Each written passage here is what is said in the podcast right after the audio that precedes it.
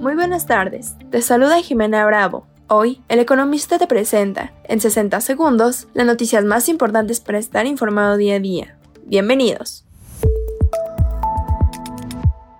En primer plano, el número de mujeres que iniciaron un negocio disminuyó en 2022, revela el barómetro de mujeres mexicanas emprendedoras. Mientras que en el 2021 el 38% de las mujeres emprendieron, en el 2022 el porcentaje solo fue de 35%, una reducción de 3 puntos porcentuales.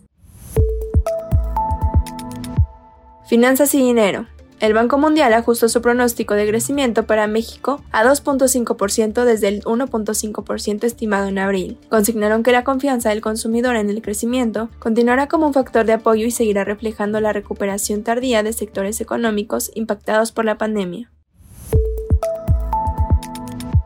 Empresas y negocios. En mayo, el ensamble de las armadoras establecidas en el país creció 25%, con lo que hiló 14 meses de crecimientos interanuales. Tuvo su mejor avance desde septiembre pasado y se quedó muy poco de igualar la producción registrada en mayo del 2019. Mantente informado con el economista. No olvides seguirnos para no perderte tus 60 segundos de noticias. Hasta mañana.